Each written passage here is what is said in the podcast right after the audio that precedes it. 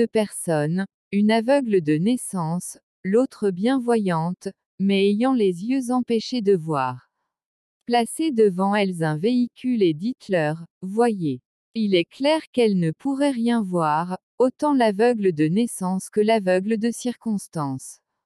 Prenez en plus de ces deux-là une autre bien voyante et ayant la vue dégagée, ôtez cette fois le véhicule et dites-lui, vois.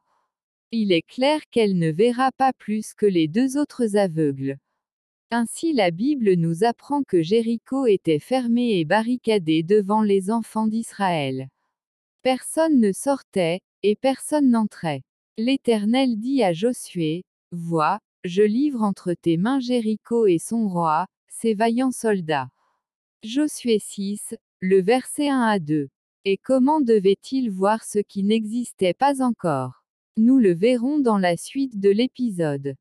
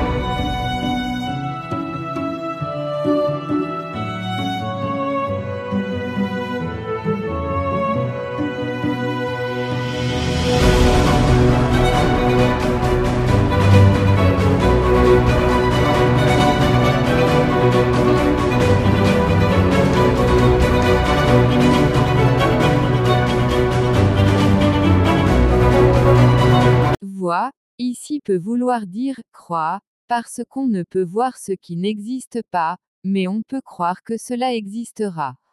Josué devait donc croire et non voir, mais alors voir avec les yeux de la foi. Vois donc, crois donc. Vois encore parce que tu le verras.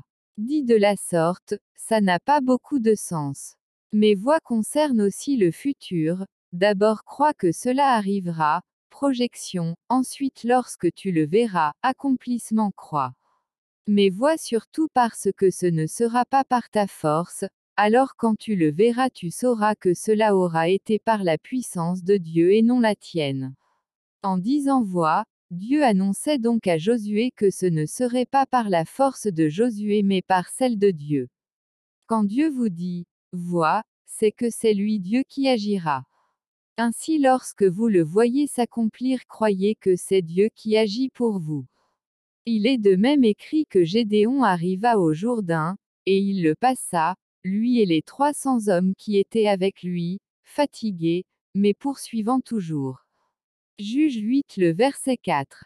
Mais pourquoi? Parce que Dieu lui avait dit, Le peuple que tu as avec toi est trop nombreux pour que je livre Madian entre ses mains, il pourrait en tirer gloire contre moi, et dire, c'est ma main qui m'a délivré. Juge 7 le verset 2. Dieu veut que vous sachiez que c'est lui qui agit pour vous, et il ne vous faut pas plus de moyens, il a dit à Paul, ma grâce te suffit, car ma puissance s'accomplit dans la faiblesse. 2 Corinthiens 12 le verset 9. Gédéon continua quoiqu'il soit fatigué parce qu'il savait que ce n'était pas lui qui combattait et qu'il n'avait pas besoin de plus de force, mais juste de se présenter au combat même épuisé par la marche.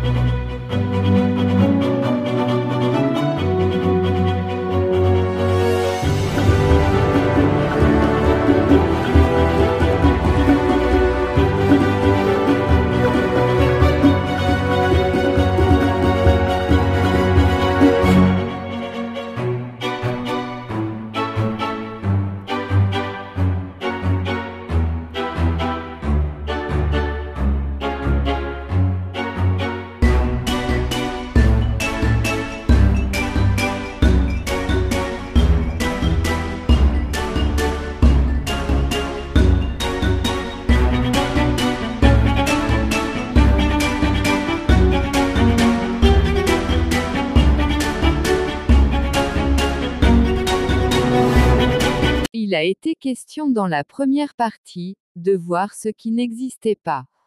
Il sera question cette fois, toujours de regarder avec les yeux de la foi, mais sur une longue durée.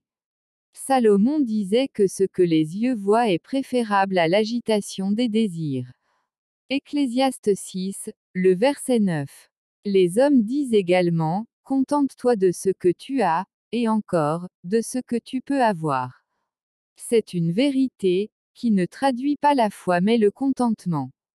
Paul disait quelque chose de semblable, que c'est en effet, une grande source de gain que la piété avec le contentement, car nous n'avons rien apporté dans le monde, et il est évident que nous n'en pouvons rien emporter, si donc nous avons la nourriture et le vêtement, cela nous suffira. Mais ceux qui veulent s'enrichir tombent dans la tentation, dans le piège, et dans beaucoup de désirs insensés et pernicieux qui plongent les hommes dans la ruine et la perdition. Car l'amour de l'argent est une racine de tous les maux, et quelques-uns, en étant possédés, se sont égarés loin de la foi, et se sont jetés eux-mêmes dans bien des tourments. 1 Timothée 6, le verset 6 à 10. Mais il parle ici de l'amour de l'argent et de personnes en ayant perdu la foi. Or, nous parlons quant à nous d'espérance et de persévérance dans la foi, et par la foi, et pour la foi. Le même Paul disait également que l'espérance qu'on voit n'est plus espérance. Mais si nous espérons ce que nous ne voyons pas, nous l'attendons avec persévérance. Romains 8, le verset 24 à 25. La persévérance en effet, traduit la foi, mais la foi en Dieu qui donne la vie aux morts, et qui appelle les choses qui ne sont point comme si elles étaient. Romains 4, le verset 17. Si ce sont des choses qui ne sont pas, ce sont donc des choses qu'on ne voit pas. Les hommes disent également que tout vient à point à qui sait attendre. La foi aussi est une vérité, mais une vérité qui permet d'accéder à tout ce que nous désirons et que nous ne voyons pas encore. Mais la foi en Dieu, qui peut faire, infiniment au-delà de tout ce que nous demandons ou pensons. Éphésiens 3, le verset 20. Cette foi-là est préférable à ce que les yeux voient, et permet d'obtenir ce que nous désirons, sans pour autant nous agiter. Salomon lui-même disait que si l'Éternel ne bâtit la maison, ceux qui la bâtissent travaillent en vain, et que si l'Éternel ne garde la ville, celui qui la garde veille en vain. En vain vous levez-vous matin, vous couchez-vous tard, et mangez-vous le pain de douleur, il en donne autant à ses bien-aimés pendant leur sommeil. Psaume 127, le verset 1 à 2. David disait avant lui, Fais de l'Éternel tes délices, et il te donnera ce que ton cœur désire. Psaume 37, le verset 4. Alors, soit, comme les uns, vous prenez ce que vous voyez, mais que vous ne voulez pas. Soit, comme les autres, vous persévérez par la foi dans l'attente de ce que vous désirez.